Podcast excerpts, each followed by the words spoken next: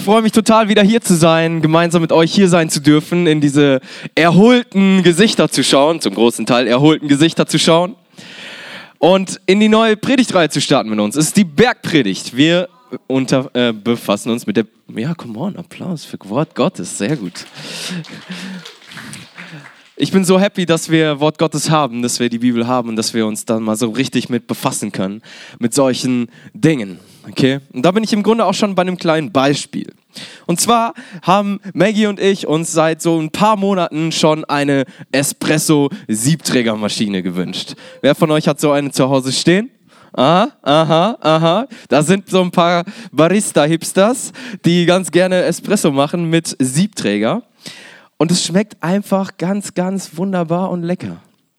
Wenn du so einen so Kaffee machst und das Pulver perfekt malst und dann da in den Siebträger reinmachst und abklopfst, dass es sich richtig schön verteilt und verdichtet, damit eine schöne Ebene entsteht und du dann mit diesem kleinen Temper, also dieser Art Stempel, mit dem du das Pulver verdichtest, das da so reindrückst, ja, und dann so einspannst so, und dann merkst du so, okay, wenn ich jetzt den Knopf drücke, ne, wenn ich jetzt den Knopf in dieser Maschine drücke und die richtige Temperatur durch das Pulver fließt und mit einem Druck von idealerweise 8 bis 9 Bar dadurch gepresst wird und dann du sehen darfst, wie so diese braune Flüssigkeit von tiefbraun langsam wechselt zu leicht hellbraun und die Crema entsteht und sie, sie geht in diese Kaffeetasse rein und du merkst, oh, dieses Aroma, es steigt in deine Nase und du denkst einfach, danke Jesus für richtig guten Espresso. Wer kann damit relaten? Ha? Okay, das sind ein paar. Für die, die das noch nicht so gut, äh, so gerne mögen, ne?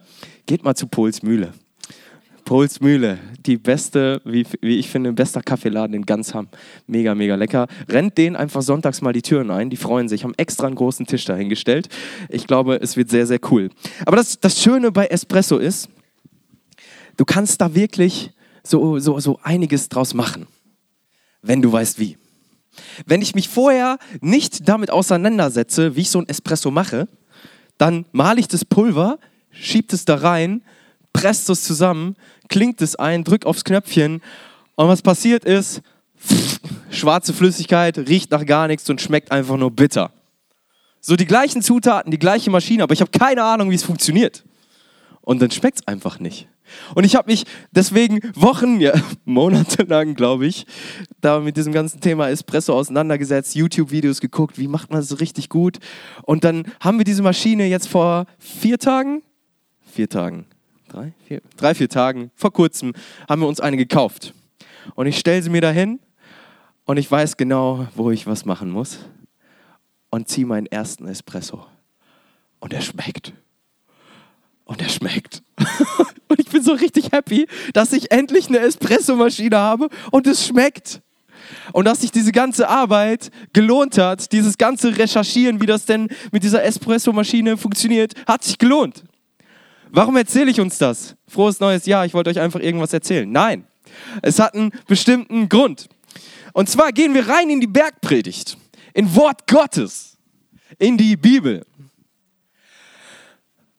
Und ganz oft in unserem Leben ist es doch so, wenn wir mit Gott unterwegs sind, denken wir, boah, wieso funktioniert das nicht mit dir? Warum bin ich ständig enttäuscht? Warum verstehe ich dich nicht, Gott? Warum begreife ich dich nicht, Gott? Gott, warum habe ich das Gefühl, dass du echt doof bist? Warum schmeckst du nicht so ungefähr?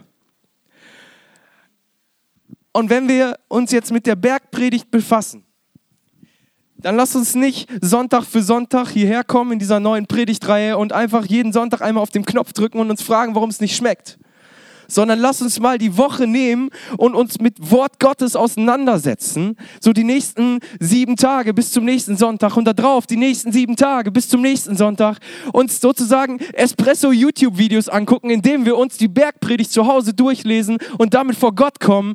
Und wenn ich merke, okay, ich habe mich mit dem Wort Gottes befasst und das da vorne höre ich jetzt nicht zum ersten Mal und ich habe schon ein bisschen was, was mich selber anspricht und ein bisschen Kontext und weiß jetzt, wie ich meine Bohnen male, sozusagen, dann verstehen wir das immer besser, immer tiefer, lernen Gott immer besser kennen und plötzlich merkst du, wenn du Gott begegnest, wie es schmeckt. wie es richtig duftet. Herrlicher, liebevoller Duft. Gute Crema sozusagen. Lass uns mit dem Wort Gottes auseinandersetzen. Lass uns mit der Bergpredigt auseinandersetzen und Gott einfach immer besser kennenlernen und erleben, wie gut es ist, wenn wir uns mit seinem Wort befassen. Ja? Es ist so gut. Und ich weiß nicht, ob ihr die Shape-Bibel-Lesepläne so mitlest, wo wir einfach ähm, die sind jetzt leider für Januar noch nicht angekommen, weil wir waren im Urlaub, dann sind die hier angekommen und dann wurden sie zurückgeschickt und deswegen sind die jetzt nicht hier. Aber sie kommen bald wieder. Und ihr findet sie online, wenn ihr geht auf credo-kirche.de slash shape. Da findet ihr immer den aktuellen Leseplan. Wir haben da immer eine Stelle aus dem Alten Testament, aus Psalm Sprüche und eine Stelle aus dem Neuen Testament. Und vielleicht ist euch aufgefallen, jetzt wo wir in Matthäus 5 bis 7 einsteigen, die Bergpredigt, dass ihr das dann bis gestern komplett durchgelesen habt. Nämlich Matthäus 1, 2, 3, 4, 5, 6 und 7. Und heute wäre Kapitel 8 dran. Und wir steigen ein in die Bergpredigt und landen heute im Vater Unser. Steht in der Bergpredigt. Cool, oder? Wenn wir uns das durchlesen und uns damit befassen. Ihr werdet merken, auch in der Predigt heute, wie tief das geht. Und ganz ehrlich, in der Vorbereitung dachte ich die ganze Zeit, boah, ich kratze sowas von nur an der Oberfläche. Und wenn ich euch jetzt hier etwas über die Bergpredigt, über das Vaterunser erzähle, über einen gewissen Zeitraum, dann merke ich, das, das geht noch so viel tiefer. Da ist noch so viel mehr Aroma drin. Deswegen will ich euch einfach ermutigen, befasst euch damit weiter, weil es so kostbar ist, so gut ist. Die Bergpredigt ist so richtig geballte Ladung Wort Gottes, geballte Ladung revolutionäre Gedanken Gottes in eine Zeit hinein, wo es komplett crazy war, solche Sachen zu sagen, wie die, die in der Bergpredigt stehen. Zieht euch sozusagen diese YouTube-Videos einfach mal rein, indem ihr Bibel lest. Okay, wer hat jetzt Lust auf Bergpredigt? Bibel lesen. Ich hoffe, ich habe ein paar Leute ermutigen können, euch damit auseinanderzusetzen. Und jetzt steigen wir mal ein.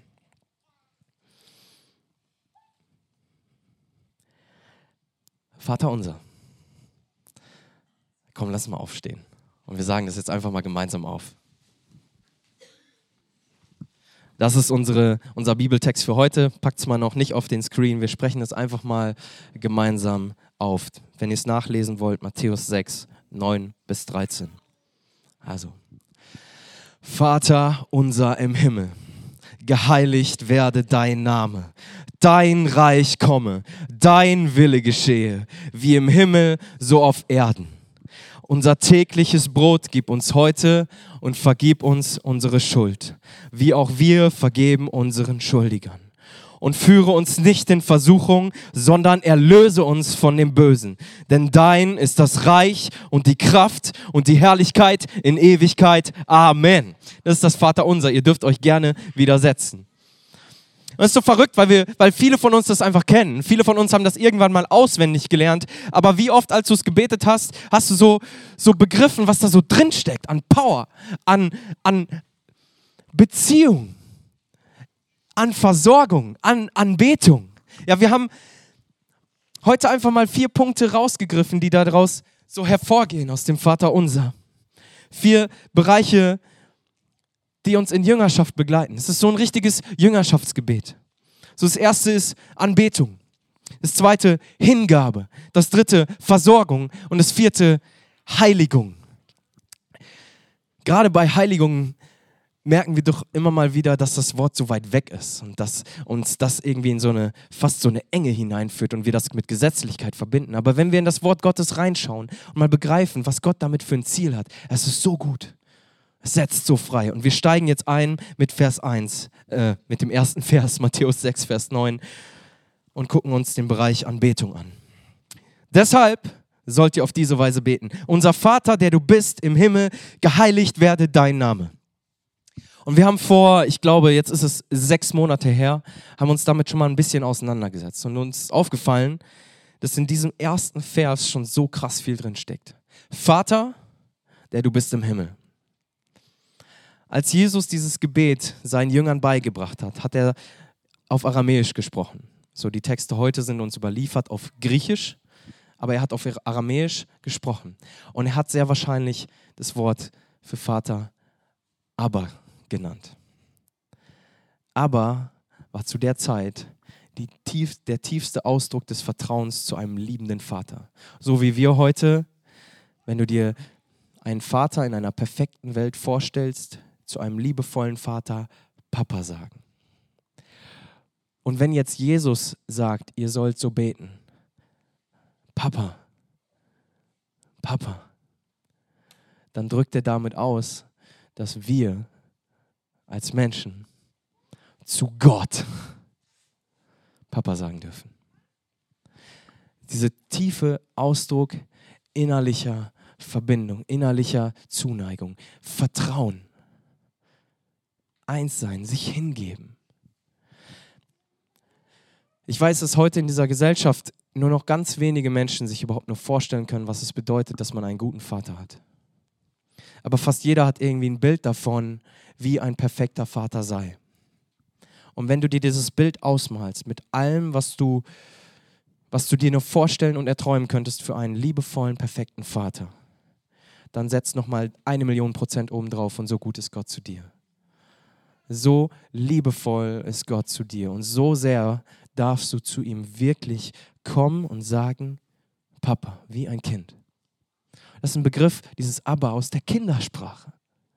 Und wir dürfen als ein Kind zu Gott kommen. Als die Menschen es damals gehört haben, wirkte das erstmal respektlos, weil man sich nicht im Traum vorstellen konnte, dass man zu Gott, zu diesem erhabenen, herrlichen Gott, Papa sagt. Aber dazu lehnt, äh, fehlt mir das Wort, dazu lädt Jesus uns ein. Dazu lädt Gott uns ein, dass wir Papa zu ihm sagen dürfen. Und dann im gleichen Satz, fast paradox, der du bist im Himmel. So weit weg, so erhaben, so herrlich, so viel größer als ich. Das ist auch Gott. Aber zu diesem herrlichen Gott darf ich Papa sagen. Und es ist so eine verrückte Zusammenstellung, dass dieser allmächtige Gott, der tun und lassen kann, was er will, uns zu sich ruft und sagt, nenn mich Papa. Lass es mal an dich ran, auch wenn du es vielleicht schon x-mal gehört hast. Aber was es bedeutet, dass Gott sagt, nämlich Papa, er müsste das nicht tun, aber er tut es, weil er uns liebt. In Römer 8,15 steht, denn ihr habt nicht einen Geist der Knechtschaft empfangen, dass ihr euch wiederum fürchten müsstet, sondern ihr habt den Geist der Sohnschaft empfangen oder der Tochterschaft für die Damen unter uns, indem wir rufen, aber Vater, mein geliebter Vater, ich darf zu dir kommen, wie ich bin. Und das, das ist so das, was diesem Vater unser voransteht. Dass wir erstmal in die Gegenwart dieses liebenden Vaters treten dürfen, dass wir diese Gegenwart dieses allmächtigen Gottes genießen dürfen als sein Kind. Das steht voran. Und dann heißt es, geheiligt werde dein Name. Und hier kommen wir rein in Anbetung, dass wir seinen Namen verherrlichen. Dass wir sagen, okay Gott, ich weiß, du bist größer als ich. Ich weiß, du bist herrlich hoch erhaben, aber ich darf zu dir kommen. Und ich bete dich an für den, der du bist. Dein Name werde geheiligt. Vielleicht ein Beispiel. Mein Papa, mein irdischer Papa, war Turner. Ich war als Kind auch ein Turner und wir waren zusammen immer mal wieder touren. Er war sozusagen der Übungsleiter und ich habe dann meine Bodenübungen oder Reck oder Ringe und so weiter gemacht. Ja? Und er hatte richtig, einen richtig ordentlichen Bizeps. Ja? Turner, der richtig Kraft hat. Ähm, Rückwärtssaltos, Flickflacks, an den Ringen irgendwelche verrückten Pirouetten gemacht, am Reck so. Kannst du dir vorstellen, pass auf, Kannst du dir vorstellen, dass es einem Menschen möglich ist, sich an eine Stange zu hängen, Schwung zu holen, komplett gerade zu bleiben und einmal rumzumachen? Das Ganze nennt sich Riesenfelge und das hat mein Papa gemacht. Dementsprechend war sein Bizeps, okay? Der war so groß, dass ich als Kind mit zwei Händen ihn nicht umfassen konnte. Also so einen fetten Bizeps hatte der. So viel Kraft hatte der. Er war so viel stärker als ich. Und mit diesen Armen hat er mich in seine Arme geschlossen. Hat er mich auf den Arm genommen, Huckepack genommen, getragen und wir hatten eine gute Zeit zusammen. Aber mit diesem Bizeps hätte er mich jeden Moment zerquetschen können. Aber er hat es nicht getan. Vielmehr hat er sich in meine, mich in seine Arme geschlossen und mir seine Liebe gezeigt. Und ich glaube, so ist es ein bisschen auch mit Gott, auch wenn es dem nicht ganz nahe kommt. Aber wir nähern uns dem ein bisschen an. Gott ist so viel stärker als wir, so viel mächtiger und größer als wir. Aber er liebt uns und nimmt uns in seine Arme und lädt uns ein, zu ihm zu kommen, zu ihm, dem liebenden Vater. Und wenn wir dann sagen, wir wollen deinen Namen heiligen, wir wollen dich anbeten, dann sagen wir, wir schauen weg von uns und richten uns auf diesen liebevollen Vater in seiner Macht, richten uns auf ihn aus. Wir wenden uns ab von uns selbst und unseren Möglichkeiten und wenden uns ihm in seiner Macht zu. Es war ein Vers aus dem Vater unser und es geht noch so viel tiefer. Und wenn du das an dich ranlässt, das ist so gut. Zweiter Bereich Hingabe.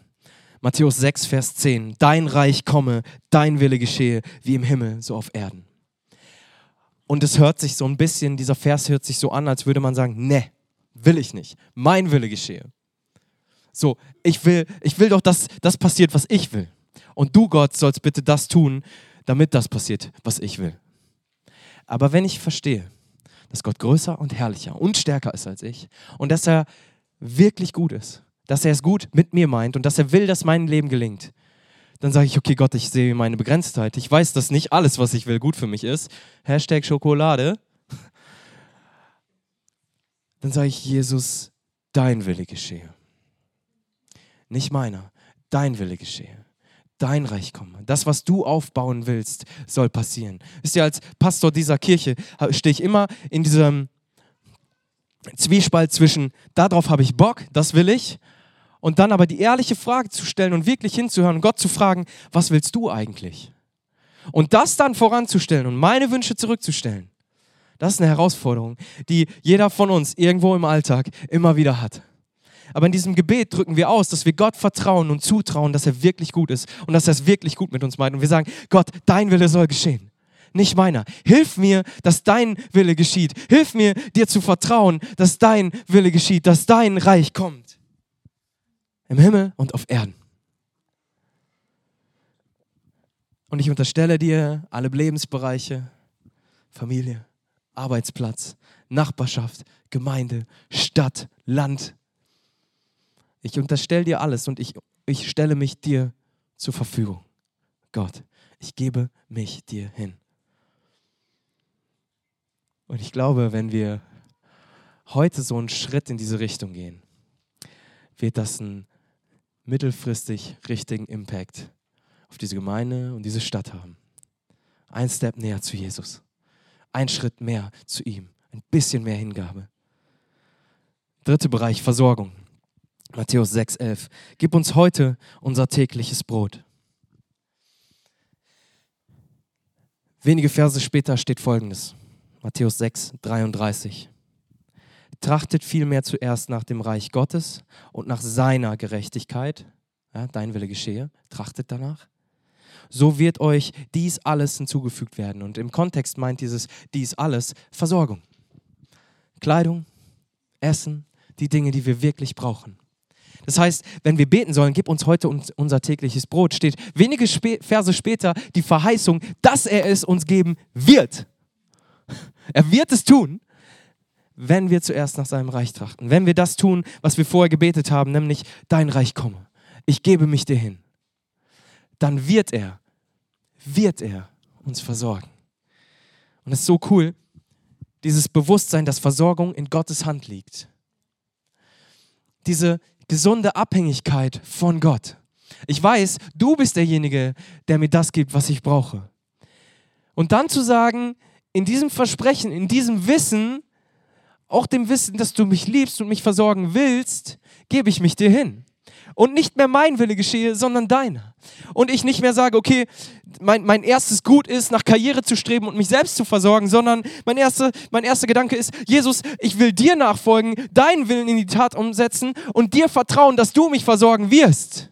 Und dir all das andere mit Karriere, meine eigenen Wünsche, dir unterstellen, um zu sehen, dass du mächtig und gut bist und dass du mich wirklich freisetzen wirst. Weil er hat dich geschaffen Er hat dich geschaffen und hat dir all deine Talente, deine Begabungen, deine Leidenschaften gegeben.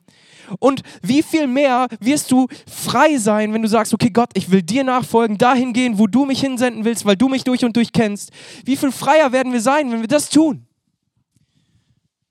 Und wie gefangen werden wir sein, wenn wir, wenn wir versuchen, krampfhaft nach Dingen zu streben, die wir eigentlich nicht sind? Wie viel gefangener werden wir sein, wenn wir nach Dingen streben, wo, wo uns die Gesellschaft sagt, danach sollst du streben? um Anerkennung zu bekommen. Aber lasst uns doch stattdessen sagen, dass wir uns ihm unterstellen, ihm nachfolgen und erleben, was es bedeutet, wirklich frei zu sein und wirklich versorgt zu sein. Hey,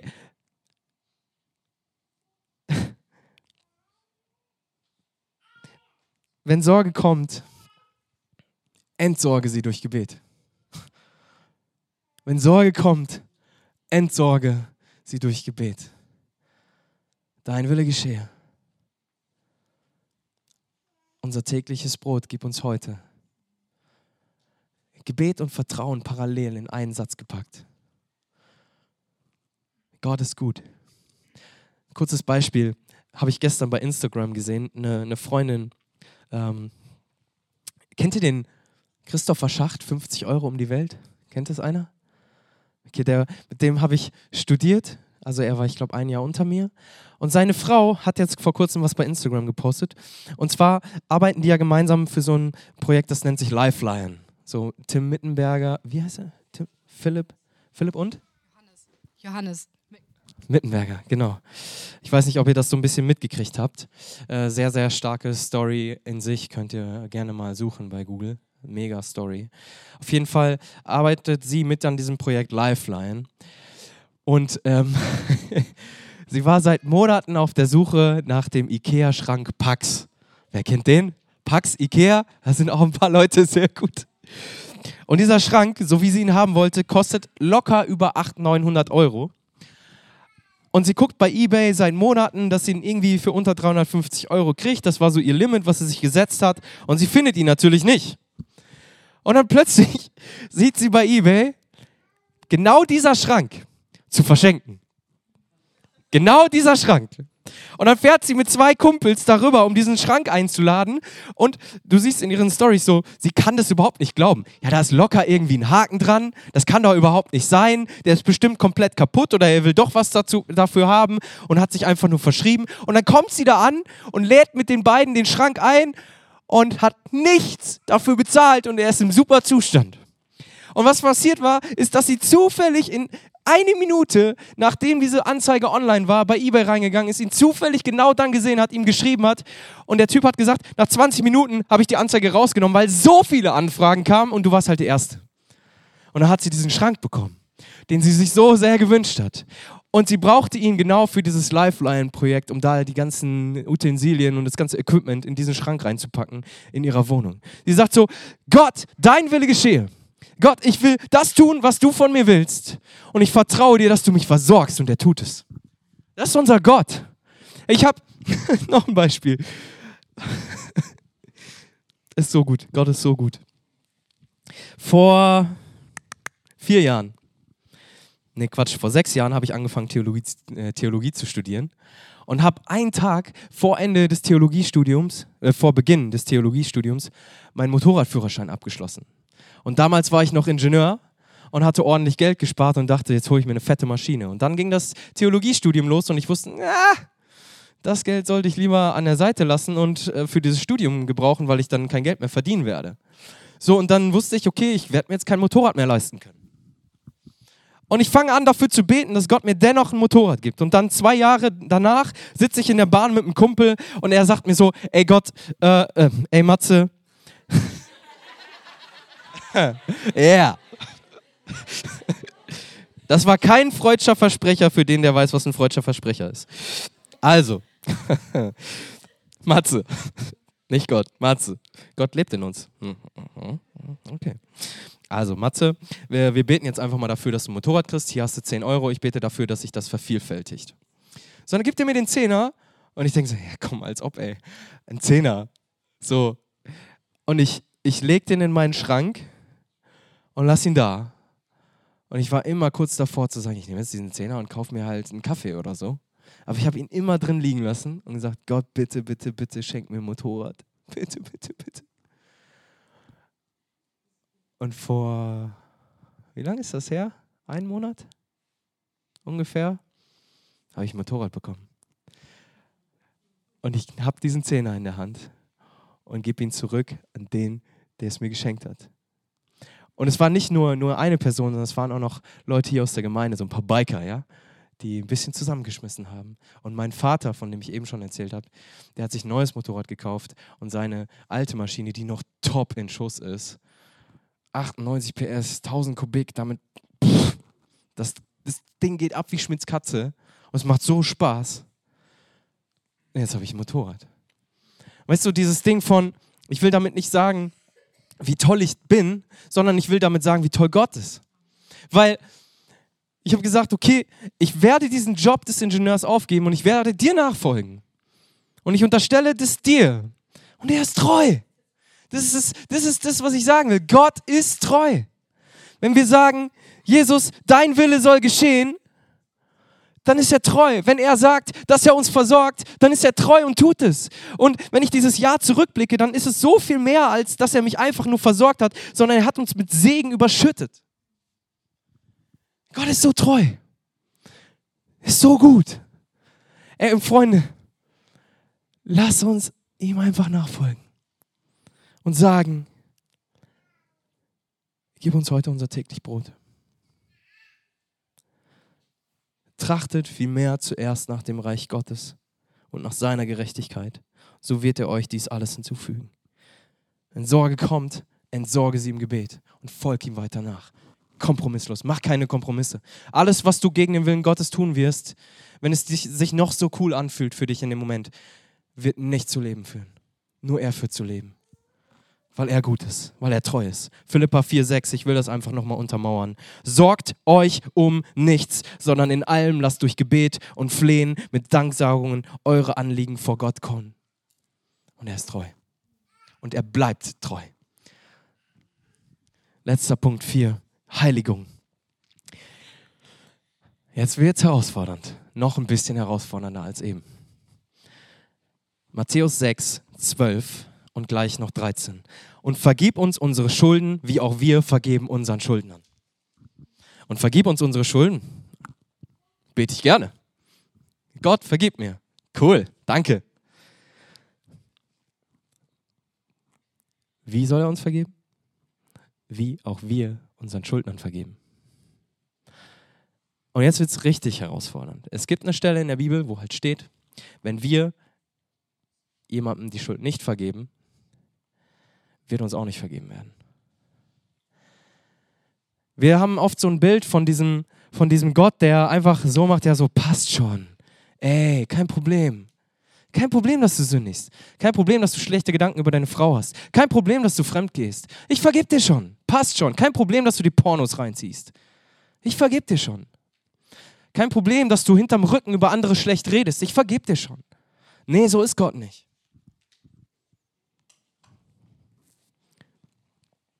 Gott ist kein passt schon Gott.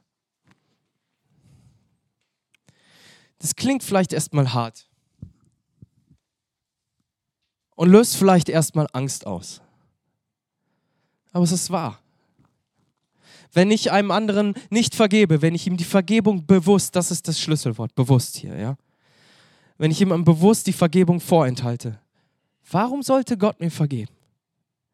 Wenn ich sage, Gott vergib mir, aber ich behalte dem anderen die Vergebung vor, warum sollte er mir vergeben?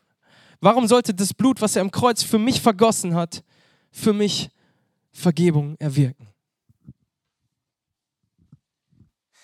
Ich kann es schon verstehen, dass Gott dann sagt, wenn ihr einander nicht vergebt, dann werde ich euch auch nicht vergeben. Aber bitte entscheidend hier ist das Bewusste. Habt keine Angst, dass wenn, ich, wenn du einer Person nicht vergeben hast, ohne es zu wissen, dass dir dann keine Vergebung widerfährt. Ich glaube, das ist nicht gemeint. Das ist dann, wenn ich jemandem bewusst nicht vergeben will. Es gibt Momente, wo ich jemandem nicht vergeben kann. Wo ich sage, Gott, ich will vergeben, aber ich kann es nicht. dann halt nicht an dem, ich kann es nicht fest, sondern ich will. Und sprich das nächste Gebet, Gott hilf mir zu vergeben. Gott hilf mir.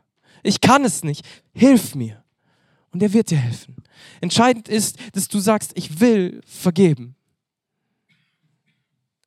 Und dann wird er dir vergeben. Ich will Versöhnung, aber ich weiß nicht wie. Er wird dir helfen. Er ist treu. Er liebt dich durch und durch und ihm liegt so viel daran, dass du vergeben kannst, weil er weiß, dadurch wirst du frei. Und wenn du auch nur irgendwie sagst, ich will, und wenn es nur ein ganz kleines bisschen ist, Gott geht dem nach. Und dieses kleine bisschen wird mehr und größer und du wirst vergeben können. Und nicht nur du wirst frei, sondern auch die andere Person. Gottes Ziel ist immer Leben, Friede, Freude, Freiheit. Und deswegen ist er da auch so klar. Und deswegen ist es so wichtig, dass wir sagen, ja, ja, ja, ja, Jesus, ich will vergeben. Hilf mir. Und er wird dir helfen. Deswegen nimm es nicht auf die leichte Schulter zu sagen, so, hey, ich brauche nicht vergeben. Doch. Es ist manchmal freaking schwer. Ich wurde in meinem Leben an einer Stelle so tief verletzt. Mir wird so dermaßen ins Gesicht geschlagen. Aber wenn du merkst, wie, wie du befähigt wirst durch die Kraft des Heiligen Geistes, dass du vergibst, oh, es ist so gut. Bitterkeit ist so zerstörerisch. Vergebung setzt frei und stellt wieder her. Bitte bleib nicht hängen bei dem Gedanken, Mist, ich habe vielleicht irgendwo nicht vergeben und deswegen wird mir nicht vergeben werden. Das ist nicht wahr. Es ist, nicht wahr, äh, es ist wahr, wenn du sagst, ich will bewusst nicht vergeben. Aber nicht, wenn du es willst, aber von deinen Emotionen her noch nicht kannst. Das ist mir ganz wichtig. Weil oft gebraucht der, der Feind genau solche Aussagen, um es zu verunsichern und, und Angst zu führen. Lass dich da bitte, bitte, bitte nicht hineinleiten. Jesus will dir Vergebung schenken und er will dir aus Verbitter Verbitterung heraushelfen. Entscheidend ist dein Ja dazu. Wir gehen weiter. Zurück zur Vergebung. Ähm, Jüngerschaft, Jesus nachzufolgen, führt immer dazu, dass wir als Christen zusammenkommen, weil wir in Christus die, ja, die, eine Gemeinsamkeit haben, eine Einheit haben, eine Identität haben. Er führt uns zusammen in Gemeinde. Und wo viele Menschen zusammenkommen, gibt es auch viele Reibereien. Amen? Ja, nicht Amen. Stimmt das? So. Und deswegen ist es auch hier so wichtig, dass wir uns vor Augen führen, hey, wir sind gemeinsam unterwegs. Ja, es gibt Reibereien, es gibt Uneinigkeiten. Verletzung ist da normal. Es gibt keinen perfekten Christen, der alles richtig macht, von dem du nie enttäuscht sein wirst. Gibt es nicht. Das ist eine Illusion. Und deswegen ist es so wichtig, dass wir einander vergeben. In dem Bewusstsein, dass auch ich Leuten mal vor den Kopf stoße, will ich anderen Leuten vergeben, die auch mir vor den Kopf stoßen. Martin Luther, ich lese uns das mal vor, hat bei seiner Auslegung des Vaterunsers zu Recht auf zwei wesentliche Inhalte hingewiesen. Dass die Bitte um Vergebung deutlich macht, dass wir auch in der Nachfolge Jesu noch täglich sündigen und kein Gedanke an eine mögliche Sündlosigkeit aufkommen kann. Jeder von uns wird wieder sündigen. Wenn du vielleicht noch nicht so lange hier dabei bist und denkst, boah, das ist endlich die perfekte Kirche, ich habe sie gefunden. Nein, ist sie nicht. Wirklich nicht. Du wirst an, an, wirst an einen Punkt kommen, wo du enttäuscht sein wirst. Die Frage ist, willst du vergeben und willst du dranbleiben und willst du Reich Gottes bauen?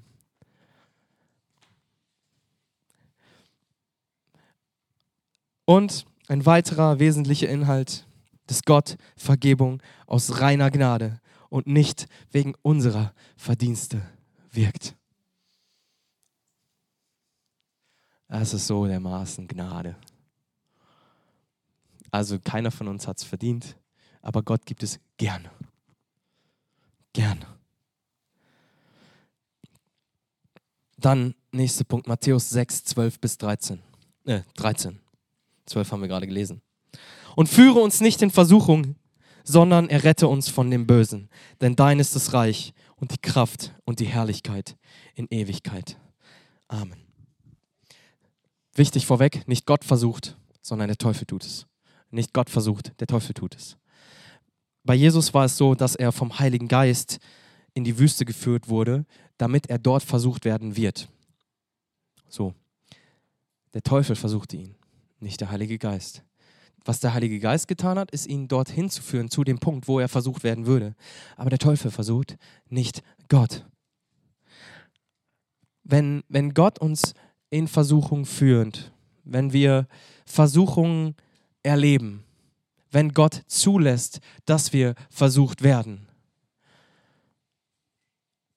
dann ist sein Ziel immer, dass unser Glaube gestärkt wird, dass wir wachsen, dass wir standhaft werden. Ein Baum, der auf dem freien Feld steht und Stürmen ausgesetzt ist, das sind die Bäume, die am stärksten sind. Das sind die Bäume, die die stärksten und tiefsten Wurzeln haben. Wenn ein Baum windgeschützt steht, hat er keine starken Wurzeln.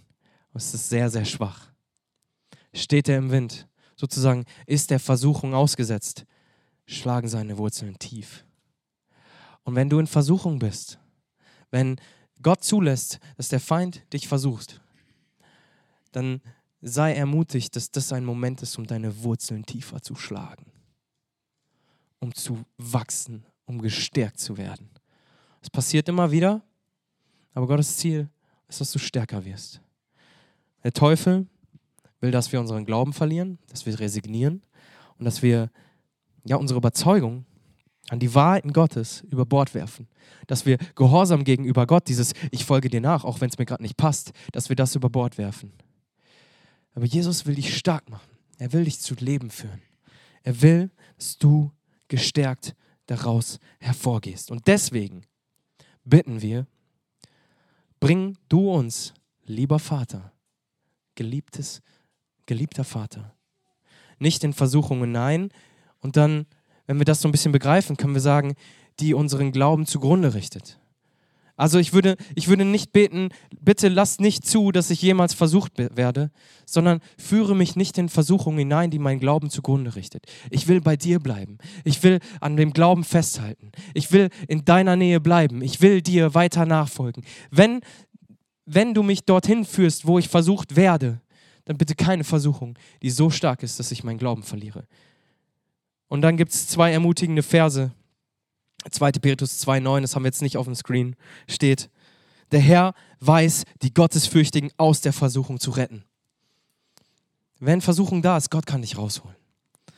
1. Korinther 10, 13, Gott aber ist treu, der nicht zulassen wird, dass ihr über euer Vermögen versucht werdet, sondern mit der Versuchung aus den auch den Ausgang schaffen wird, sodass ihr sie ertragen könnt. Und ich finde es so ermutigend, dass selbst wenn Versuchung kommt, Gott es immer noch in der Hand hat. Am Ende von diesem Vers steht, denn dein ist das Reich und die Kraft und die Herrlichkeit in Ewigkeit. Sein ist die Kraft. Wisst ihr, der, der Teufel mag raffinierter und fieser sein, als wir dem widerstehen können. Aber der, der in uns lebt, Christus, ist stärker als er. Und wenn ich sage, Jesus, ich folge dir nach, Jesus, ich will deinen Willen tun, Heiliger Geist, fülle mich, dann gilt dir, dass der, der in dir ist, stärker ist als der, der dich versucht. Und aus Gottes Kraft heraus können wir das überwinden können wir Versuchungen überwinden. Und die Folge dessen ist nicht, dass wir geschwächt sind und zerschlagen sind, sondern gestärkt sind und fester stehen als zuvor. Das, was der Feind am Bösen plante, singen wir so oft. Du schaffst Segen daraus, denn dein ist das Reich und die Kraft und die Herrlichkeit in Ewigkeit. Gott ist so viel größer. Und alles, was er tut, ist gut für uns. Alles, was er tut, ist gut für dich. Kannst du das glauben? Denn sein ist das Reich und die Kraft in Ewigkeit und, und die Herrlichkeit in Ewigkeit. Wir haben jetzt vier Prinzipien gehört. Anbetung, Hingabe, Versorgung und Heilung. Anbetung, Hingabe, Versorgung und Heilung. Diese vier. Und in dem Ganzen, ich mache nur ein ganz kurzes, ganz kurzes Ding, was ich hinten dran stellen möchte, weil es sehr, sehr wichtig ist. Matthäus 6, Vers 7 steht vor dem Vater unser. Und wenn ihr betet, sollt ihr nicht plappern wie die Heiden, denn sie meinen, sie werden erhört um ihrer vielen, vielen Worte willen. Und weiter heißt es dann noch, das haben wir nicht mehr da, seid ihnen nur nicht gleich, denn euer Vater weiß, was ihr braucht, bevor ihr ihn bittet. Wenn wir beten, geht es nie darum, dass wir religiöse Pflichten erfüllen, okay? Es geht nicht darum, dass ich sage, okay, jetzt habe ich zweimal am Tag gebetet und das Vaterunser kann ich auch und jetzt bin ich ein guter Christ und das, das passt schon alles. Nein, darum geht es nicht. Und es geht auch nicht darum, dass wir uns mit Gebet präsentieren und zeigen, wie toll wir sind. Es geht um keine geistliche Show. Ja, dass wir Dinge tun, wo wir denken, aus religiöser Sicht oder hier in der Kirche finden das andere Leute cool und deswegen mache ich das so. Deswegen bete ich tolle, laute, lange Gebete. Nein, darum geht es nie. Es geht darum, dass wir sagen, hier bin ich Gott, ich brauche dich. Hier bin ich Gott, ich brauche dich. Gerhard Meyer, ein sehr guter Theologe, hat geschrieben in seinem Kommentar über, dieses, äh, über diese Textstelle. Jesus jedenfalls will das echte, mit Herzblut gefüllte Gebet. Darum geht es ihm. Frömmigkeit soll nicht zur Schau werden. Und das finde ich so genial. Es bleibt ein Handeln vor und für Gott. Darum geht's in dem Ganzen. Es geht nicht um uns, es geht um ihn. Es geht nicht darum, dass wir tolle religiöse Praktiken ausüben. Es geht um ihn und unsere Beziehung zu ihm. Und am Ende will ich einfach nochmal die Ermutigung ranstellen, dass ihr euch einfach in den nächsten Tagen mit diesen drei Kapiteln in der Bibel, Matthäus 5, 6 und 7, mal ein bisschen tiefer auseinandersetzt. Dass ihr das einfach lest. Vielleicht schafft ihr es, das jeden Tag einmal zu lesen. Die drei Kapitel sind nicht besonders lang, das hat man relativ schnell durchgelesen. Und euch einfach damit auseinandersetzt. Weil Gott ist echt so viel besser, als wir uns das vorstellen können. Und wenn wir ihn ein Stück besser kennenlernen, das tut so gut und setzt so frei. Jesus, ich danke dir einfach für dein Wort, dass wir es haben. Ich danke dir, dass du sprichst. Ich danke dir, dass du lebendig bist und dass du gut bist. Ich danke dir, dass du uns so mit diesem Vater unser so, ein, so eine richtig schöne, ja, so eine, so eine, fast wie so eine Anleitung an die Hand gegeben hast, wo wir einfach mit so viel Tiefe zu dir kommen können. Ich danke dir, dass wir dass wir dich haben und dass wir diese, diese Worte füllen können mit Wahrheiten aus deiner, aus deiner Liebe heraus. Ich danke dir, dass du gut bist und bleibst. Amen. Wir werden jetzt gemeinsam das Abendmahl